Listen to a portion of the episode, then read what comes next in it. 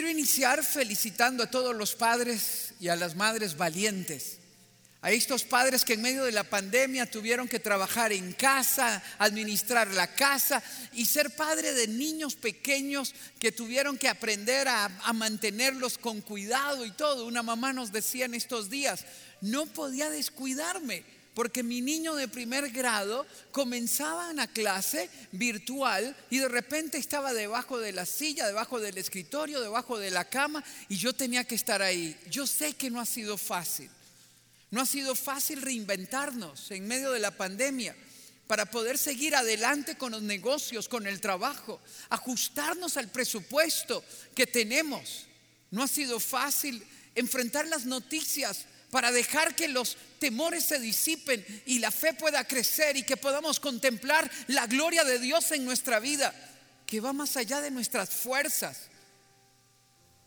Quiero felicitarlo a usted que tuvo que reinventarse para poder salir adelante y que decidió permanecer en Dios, buscar su rostro, examinar su corazón constantemente para decidir permanecer en Él y que nada ni nadie lo alejara de la relación con el Señor. Porque en esta pandemia la fe de muchos se ha enfriado. El corazón de algunos se ha quedado metido en algunos, en algunos viajes de temor o en algunas adicciones alejándolos de Dios. La actitud valiente es la actitud que nos permite enfrentar nuestros miedos, nuestros temores. Vea la diferencia. El temor nos paraliza.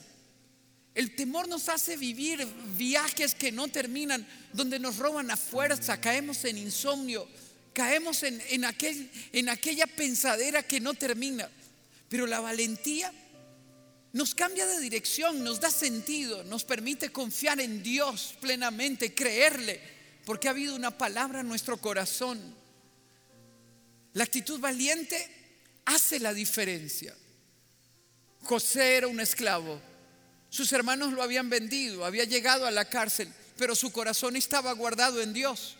Cuando interpreta el sueño del faraón, el faraón dice de él en Génesis 41, 38, entonces el faraón le preguntó a sus servidores, ¿podremos encontrar una persona así en quien repose el Espíritu de Dios? Esa es la esencia de la valentía. No cuánto yo puedo, no cuánto yo he logrado, no cuánto yo puedo hacer en mis fuerzas, es cuánto el Espíritu de Dios reposa en mi vida. Porque entonces tendré paz, tendré gozo, tendré fuerza, podré expresar la determinación. La valentía en la Biblia es más que ser fuerte, es estar dispuesto, estar dispuesto a dar mi corazón. Valiente es aquel que permanece fiel a Dios que hace su voluntad, que renuncia a sus deseos egoístas con tal de decir, aquí estoy. El que en medio de la circunstancia confía en Dios, porque Él sabe que lo va a cuidar, que aunque la noche sea oscura, sabemos que Dios va a protegernos. Valiente es aquel que escuchando la voz de Dios le sigue. Observe lo que trae la determinación de permanecer en Él. Juan 10 días dice, yo he venido para que tengan vida y para que la tengan en abundancia. Ese es el destino nuestro. Por eso es ahí donde debemos de estar en Él. Él ha venido para que tengamos vida y para que la tengamos en abundancia, para que podamos disfrutar una vida plena en Él. ¿Cómo lo logramos? escuchando su voz. María fue una mujer valiente. Antes de llegar al tema de ella, déjeme hacerle un recorrido de algunos hombres y mujeres valientes. Noé vivía en un lugar desértico, donde no llovía, donde lo malo y la maldad había crecido. Y Dios le habla una vez.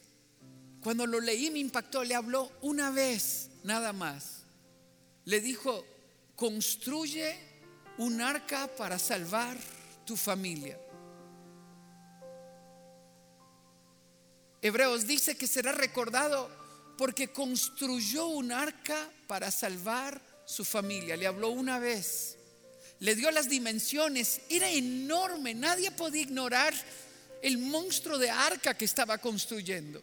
Dios traería los animales que él quería salvar, ocho y nueve con él. Una familia de ocho se iba a salvar. Obedeció. ¿Sabe por cuántos años construyó?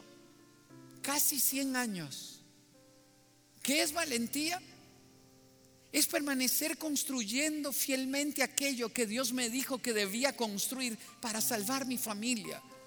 Así como dijo Faraón de José, habrá alguien en quien podamos encontrar un espíritu, en quien reposa el espíritu de Dios como Él.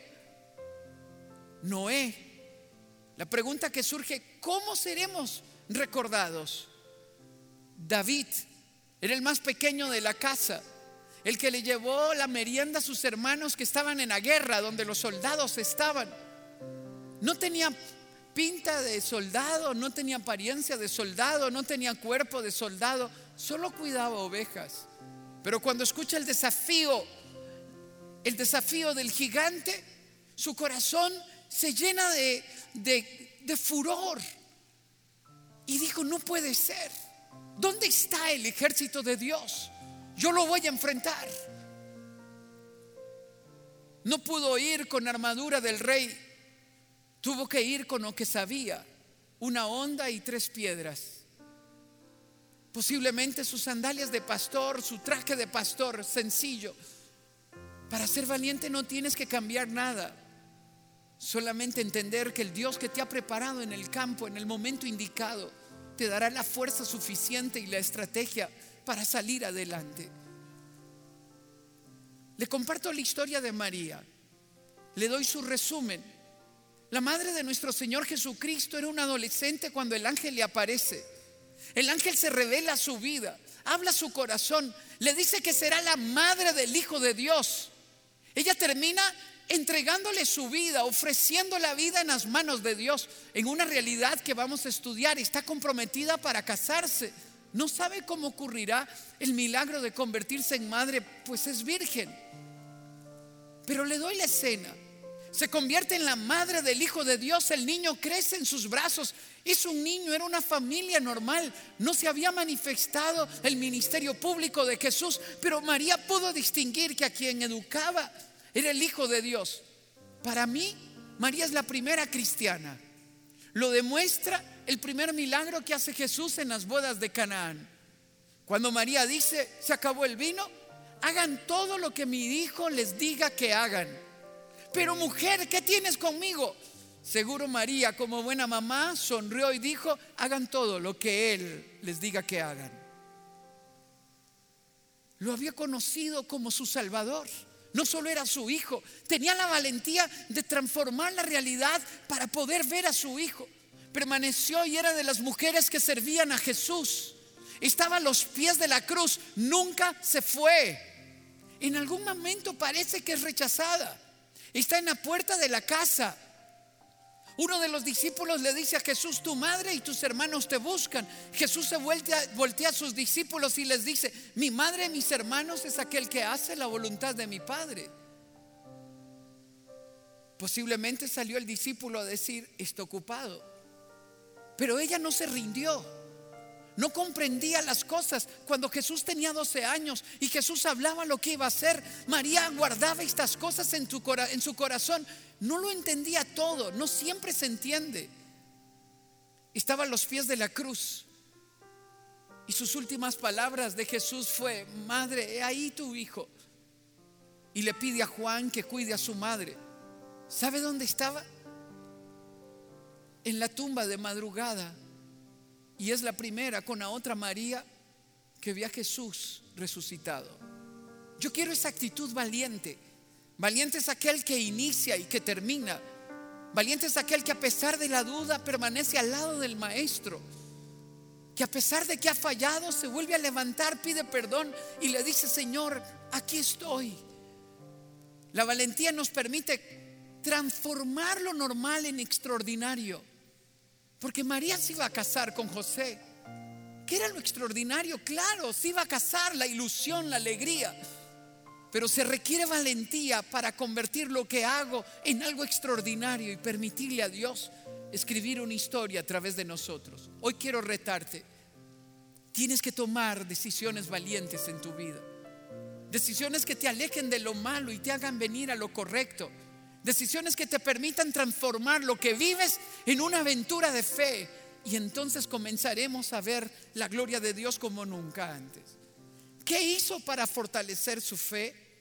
¿Quién le acompañó en el proceso? ¿Cuál fue el fruto de haber sido valiente? ¿Cuál fue el precio que ella tuvo que pagar? Venga conmigo a la historia en Lucas capítulo 1, versos 26 al 38. Observe los detalles, observe la cronología, observe cómo las historias se entrelazan. Porque cuando alguien pone la vida en las manos de Dios, ningún detalle sobra. Los tiempos, la forma, las relaciones, los encuentros, todo está puesto en las manos de Dios. Verso 26 de Lucas 1, a los seis meses, a los seis meses de que del embarazo de Elizabeth, su parienta, la anciana estéril, la esposa Zacarías, a los seis meses, Dios envió al ángel Gabriel a Nazaret no hay nada improvisado. Estaba escrito, esta historia es la que yo quiero vivir. Lo envió al pueblo de Galilea a visitar a una joven virgen comprometida para casarse con un hombre llamado José. ¿Quién era José? Cualquiera, no. Descendiente del rey David. ¿Por qué? Porque escrito está, el Hijo de Dios nacería del linaje real de David. Ninguna de nuestras relaciones sobra toda persona que se relacione contigo, cuando lo ves en la dimensión correcta y entendemos que Dios nos unió con un propósito, tiene linaje real. Entonces nada ni nadie podrá separarnos, entonces lucharemos hasta el final, porque Dios nos unió a pesar de las dudas, como lo vamos a ver. Descendiente de David, la Virgen se llamaba María. El ángel se acercó a ella y le dijo, te saludo, tú que has recibido el favor de Dios, y esto es suyo. El Señor está contigo. Yo necesito escucharlo mil veces. El Señor está contigo en medio de tu realidad, en medio de tu noche oscura, en medio de tus dudas, en medio de tus temores, en medio de lo que sigue en tu vida, el Señor te está diciendo, no vas solo, el Señor está contigo.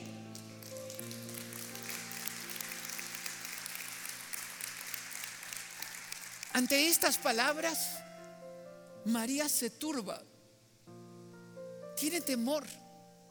Dios mío, se turbó y se pregunta, ¿qué significa esto? Yo quiero tener esta expectativa frente a la vida. ¿Hacia dónde voy? ¿Qué sigue en mi vida? El Señor está contigo. Tú eres parte de una historia grande. ¿En qué consiste el saludo y la revelación de Dios a mi vida? Lo segundo que le dice en el verso 30 es suyo. No tengas miedo, María. Y Dios se lo dice a usted frente a un futuro incierto, frente a una situación que no comprende, frente a un error que cometió, el Señor te dice, no tengas miedo, María, Carlos, Juan, no tengas miedo. Porque el Señor está contigo. No tengas miedo. Dios ha enviado a su ángel para fortalecer su fe. Dios ha enviado a su ángel cerca de ti para decirte, no tengas miedo. No tengas miedo. Valentía es decidir. O me quedo con las cortinas cerradas, la luz apagada, me deprimo, tengo miedo, no salgo. O abro la cortina, me baño, alabo a Dios, exalto a Dios y entiendo que Él camina conmigo.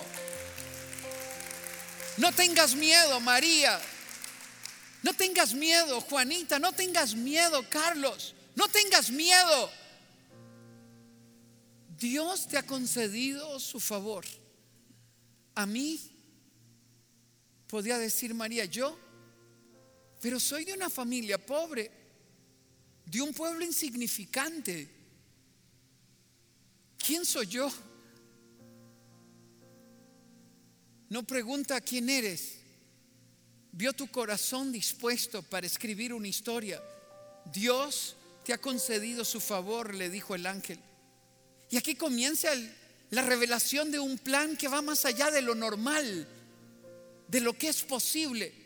Y es aquí donde vienen los imposibles. Quedarás encinta y darás a luz un hijo y le pondrás por nombre Jesús. Él será un gran nombre y lo llamarán Hijo del Altísimo. Dios el Señor le dará el trono de su padre David y reinará sobre el pueblo de Jacob para siempre. Su reinado no tendrá fin. Pero ella mira la realidad. Ella mira lo que está frente a sus ojos. ¿Cómo sucederá esto? preguntó al ángel. Puesto que soy virgen, no me he casado, ¿cómo quedaré encinta? El ángel responde, el Espíritu Santo vendrá sobre ti el poder del Altísimo te cubrirá con su sombra. Así que el santo niño que va a nacer lo llamarán Hijo de Dios. Y aquí comienza a fortalecer su fe. Tu parienta Elizabeth va a tener un hijo en su vejez. De hecho, esta, la que decían, la que llamaban en el pueblo la estéril, la que había enfrentado vergüenza, según Lucas 1:25, cuando Elizabeth dice, al fin te dignaste a quitar mi vergüenza delante de los hombres. Porque en aquella época se casaban primordialmente para tener hijos, tener descendencia. Era una de las razones principales, la razón principal. Era traer descendencia. Y en el barrio le habían puesto un sobrenombre, las tías le habían puesto un sobrenombre, las primas le habían puesto un sobrenombre. Ahí va el estéril. El juicio de valor lo que quería decir, ¿quién sabe qué pecado tiene por lo cual Dios no le ha dado hijos? No, porque el verso 6 de Lucas 1 dice de Elizabeth y de Zacarías, un hombre y una mujer irreprensible delante de Dios Dios te conoce, conoce de ti más allá de lo que los demás conocen, conoce más allá de las circunstancias. Ningún detalle se ha escapado. Se requiere valentía para permanecer casado, aunque podían haberse divorciado. Se requiere valentía para permanecer sirviendo a Dios, aunque todo el mundo lo juzgaba. Se requiere valentía para creer que Dios tiene la última palabra.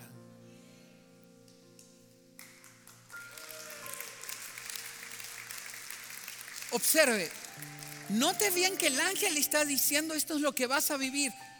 Mas quiero decirte que hay un milagro como este que ha ocurrido para que tu fe crezca y tu valentía sea determinante. Ella, la que llamaban estéril, está en el sexto mes de embarazo. Verso 37, esto es suyo. Escúchelo, es suyo recíbalo, métalo en su corazón. Tendrá que repetirlo mil veces. Tendrá que hablárselo a su corazón mil veces. Dios tendrá que revelárselo a su vida mil veces cuando esté frente a las paredes, a las puertas cerradas, frente a aquello que no entiende. El Señor te dice, porque para Dios no hay nada imposible. Porque para Dios no hay nada imposible. Porque para Dios no hay nada imposible. Tienes que recordarlo, tienes que decirlo en sueños, despierto en la mañana, en la tarde. Él embaraza ancianas estériles y hace que de una virgen nazca el Salvador del mundo, porque para Dios no hay nada imposible. Él deshace las puertas de bronce y abre puertas que han estado cerradas, porque para Dios no hay nada imposible en el tiempo perfecto. Para Dios no hay nada imposible. La pregunta que surge es la pregunta que determina tu valentía. ¿Estás dispuesto? ¿Estás dispuesto? Observe cómo contesta María.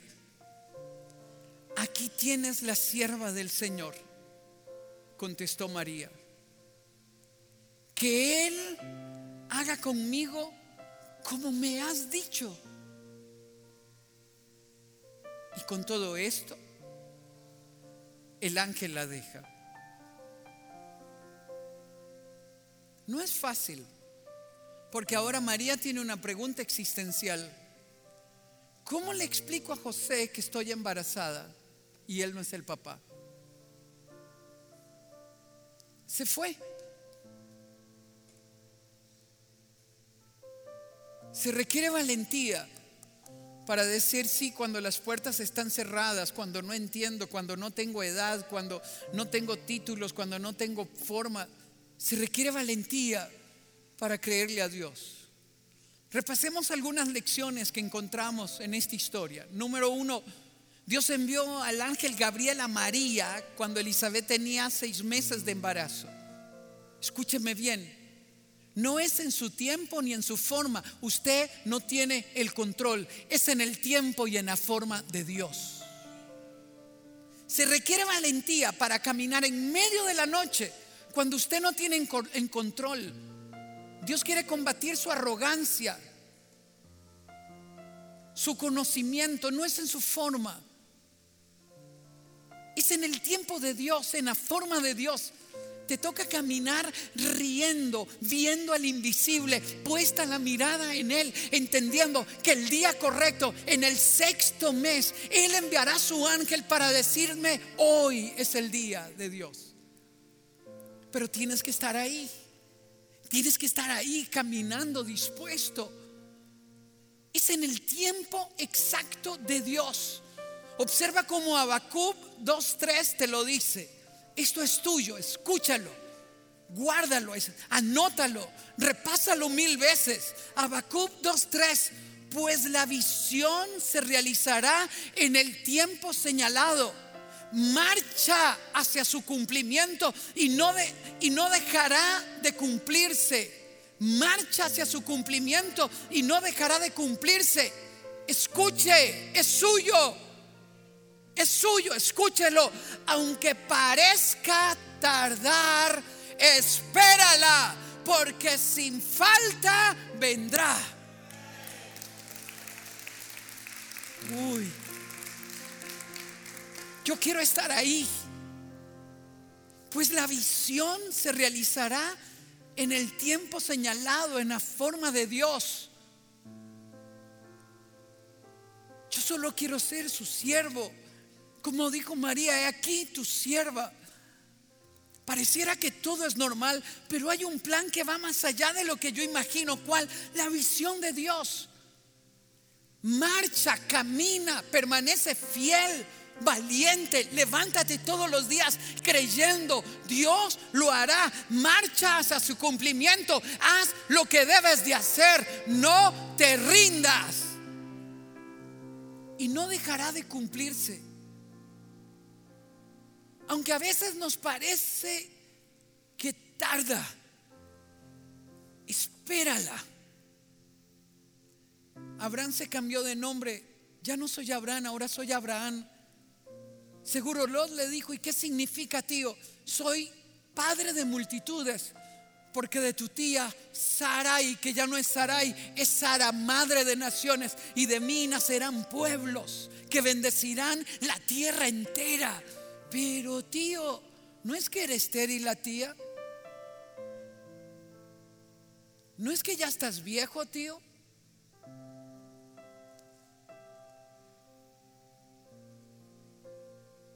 Aquí estoy frente al faraón, dijo Moisés. Deja ir a mi pueblo. No, es mi pueblo esclavo. Dios ha dicho, déjalo ir. ¿Qué tiene Moisés? Una vara, solamente una vara. Con una vara vas a dejar que yo, vas a pedirme que yo deje ir al pueblo. No, es que fue porque Dios le dijo, ve porque yo estaré contigo. Por eso caminamos, nuestra valentía no es de nosotros, somos vasijas de barro, llenos de miedo, llenos de duda. Usted me pregunta, pero ¿será que solo yo dudo? No, Juan el Bautista, el profeta más grande, dudó. Y estando en la cárcel mandó a sus discípulos a preguntarle a Jesús, ¿Eres tú o esperamos otro? ¿Es malo dudar? No, es normal. ¿Es normal tener miedo? Es normal dudar. Lo es que no está bien es dejar de caminar. Lo es que no está bien es alejarnos de Dios. No muchos soportan. Jesús no te descalifica porque dudas. Jesús le dijo a los discípulos, no ha existido profeta más grande que Juan sobre la faz de la tierra. Y Dios, y Dios sigue hablando bien de ti, a pesar de tus errores y de los míos. Vayan y díganle que los ciegos ven y que los paralíticos son sanados. Valentía es entender que debemos ser honestos. María estaba comprometida para casarse con José. En el capítulo 1 de Mateo, allá en Mateo claramente se ve la otra cara de la moneda. María viene y le cuenta a su prometido, José, estoy embarazada. ¿Cómo María? No sé. Un ángel me apareció y me dijo que quedaría embarazada por obra del Espíritu Santo. Y estoy embarazada, José, hasta achaques tengo.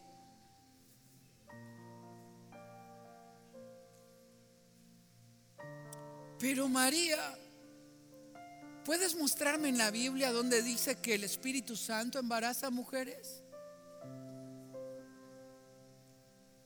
No lo sé, pero a mí me ocurrió. Bueno, María, ¿puedes mostrarme un ejemplo de que en, algún momento de la historia el Espíritu embarazó a otra mujer? Tampoco puedo. Pero a mí me ocurrió.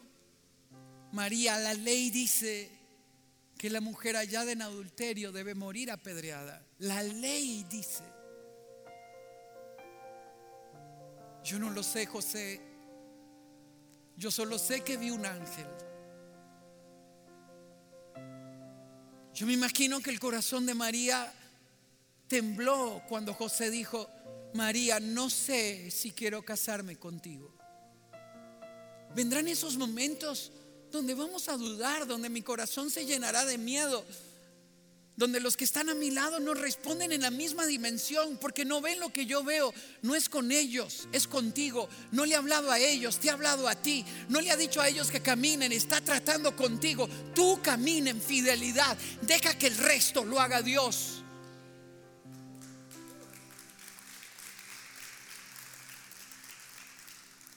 Y esa noche José se va a dormir que siempre me pregunto, ¿cómo pudo dormir si su novia está embarazada?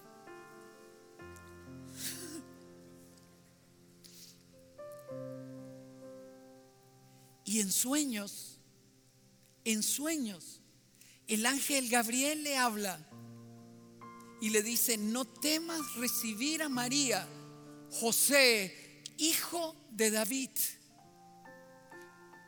José no se miraba como descendiente de un rey porque su vida era la, vida de un carpintero, de un pueblo pequeño de Nazaret. No tenía estirpe de realeza. Déjame explicarte algo. Cuando Dios quiere tratar contigo, lo primero que hace es sanar tu identidad. Tú no eres solamente el hijo de tu padre un error que cometió tu mamá y tu papá, que el desgraciado de tu papá se fue, que no paga la pensión, que esto, no, Dios no ha hablado de eso. Dios sigue diciendo que tú eres el plan perfecto de Él. Te envió a la tierra con un propósito. Eres descendiente del linaje real. Tienes que creerlo. Escúchame, escúchame. Si no lo crees, no tienes valentía para aceptar el reto. Si no dejas que Dios sane tu identidad y te recuerde quién eres, vivirás como víctima. Yo tenía un amigo que sus papás se divorciaron, él creció con abuelita aunque él económicamente podía salir con todo, siempre tenía cara de lástima. Yo no puedo, no, es que ustedes sí, yo no. Inteligente en extremo, pero nunca pudo ver a Dios en su vida. Se le abrieron todas las puertas que él jamás podía imaginar, jamás. Entró a la universidad con un buen promedio tenía las posibilidades de alcanzar realización en su vida, pero sus complejos, sus miedos lo llevaron a meterse en el alcoholismo para escapar de una amargura que llevaba desde niño. ¿Sabe cómo termina mi amigo? Adicto al alcohol, comiendo de los mercados, la basura que tiraba la gente. ¿Por qué? ¿Le faltaba inteligencia? No. ¿Le faltaron oportunidades? No. Lo tenía todo. Pero él decidió vivir como el hijo del carpintero. Y nunca pudo escuchar la voz del ángel diciéndole que tenía linaje real. Tú eres el hijo de Dios. Ganado en la cruz del Calvario Jesús vino a buscarte en la cruz, murió en la cruz por ti y por mí, derramó cada gota de sangre, pronunció tu nombre, vino a buscarte conociéndote. Hasta que no me sea revelado quién soy, no florecerá la valentía. No temas recibir a María Déjame darle la vuelta. Esos imposibles, eso que no depende de ti, el cómo Dios convencerá a José, esos imposibles, tienes que ponerlos en las manos de Dios. No trates de controlar lo que no puedes controlar. Te toca confiar plenamente en Dios y Dios hablará al corazón de quien tiene que hablar. Él pone en el corazón del rey lo que Él quiere que el rey haga.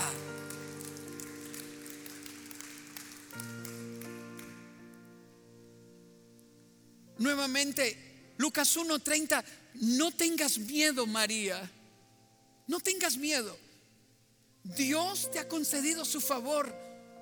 Dios no nos Dios conoce nuestros corazones, nuestros dolores, nuestras amarguras. Dios conoce cómo nos sentimos. Por eso más de 365 veces la Biblia dice, no tengas miedo. No tengas miedo. Está con nosotros, nos conoce. No es un accidente lo que vivimos, los sueños, los imposibles, lo que Él ha hablado a nuestro corazón. No tengas miedo.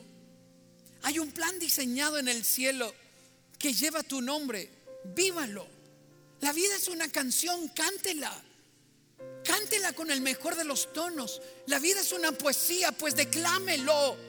La vida es para ser vivida de forma extraordinaria, tomando decisiones valientes que nos permiten volver a la senda cuando nos hemos equivocado. Ayer Helen y yo estábamos en la feria del agricultor. De repente una joven se me acerca. Hola, dice. Yo lo he visto en mi iglesia donde usted ha ido a predicar. Yo crecí ahí, yo danzaba ahí. Le pedí a Dios que quería verlo. Porque me aparté lejos de Dios. Vine a la ciudad del pueblo donde vivía, dejé de congregarme. Seguro el éxito profesional, el éxito académico, las personas que le rodearon comenzaron a alejarla y absorberla. Comencé a dudar de Dios. De repente cuando quería orar, yo decía, pero ¿por qué voy a orar si ya no creo en Jesús? Pero la tristeza comenzó a inundar mi corazón, mi, corazón comenzó a llenarse de tristeza. Muchas veces lloré. Y un día tuve que tomar mi decisión. Dice, yo crecí en iglesia, pero ahora estaba tomando mi decisión. Y dije, Dios mío, no sé si existes o no. Dijo ella en su mente científica, yo hice mi evaluación. Si no creo, si no creo y no pasa nada, no pasa nada. Pero si Dios existe y yo lo he negado, sí pierdo todo.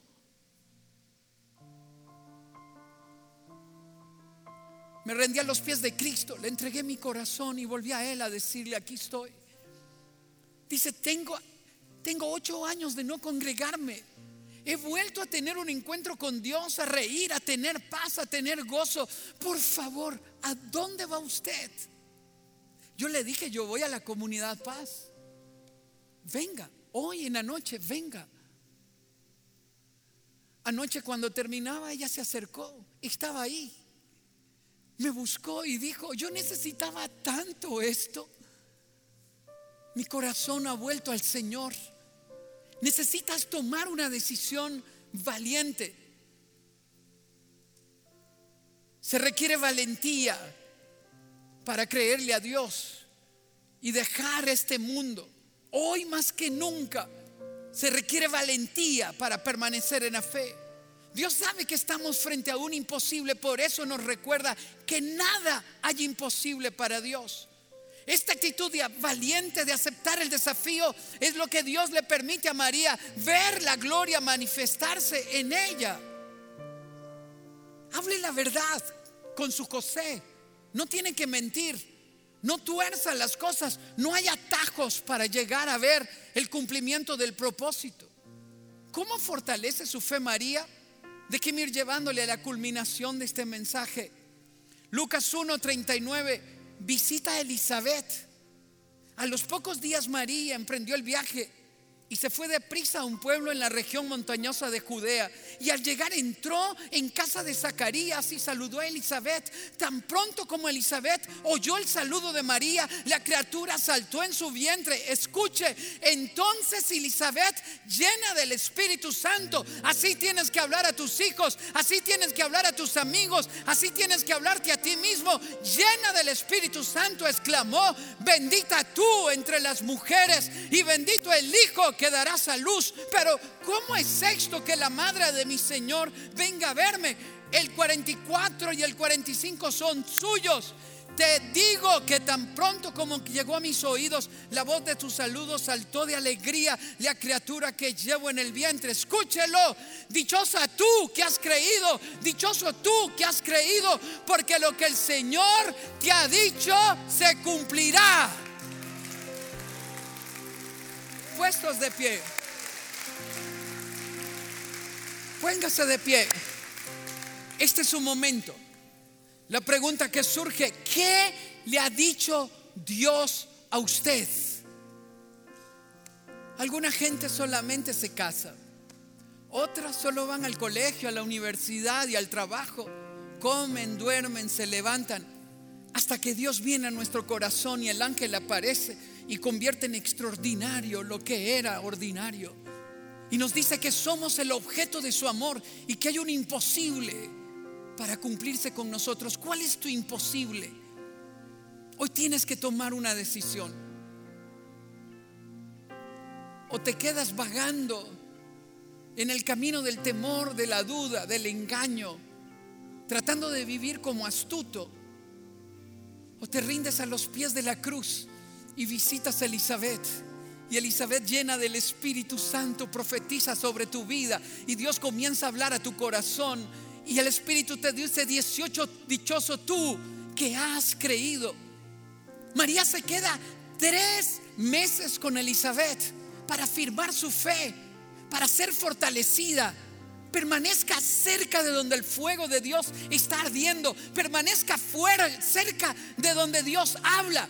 Y es entonces cuando María, llena del Espíritu Santo, canta. Entonces dijo María, mi alma glorifica al Señor y mi espíritu se regocija en Dios, mi Salvador, porque se ha dignado a fijarse en su humilde sierva. Desde ahora me llamarán dichosa todas las generaciones, porque el poderoso ha hecho grandes cosas por mí. Santo es su nombre. La pregunta que surge ¿Qué canto cantas hoy? ¿Cuál es el canto de tu alma? He venido a decirte, has hallado gracia delante de Dios. Él ha pronunciado tu nombre y te dice, no temas. el día exacto de Dios, en el tiempo de Dios, se cumplirá. Tal y como dice Josué 1, 6, 7 y 9, solamente sé fuerte y valiente, porque tú harás, porque tú harás, porque tú harás. Verso 7, solo te pido que tengas mucho valor y firmeza para obedecer. No te apartes de ella para nada.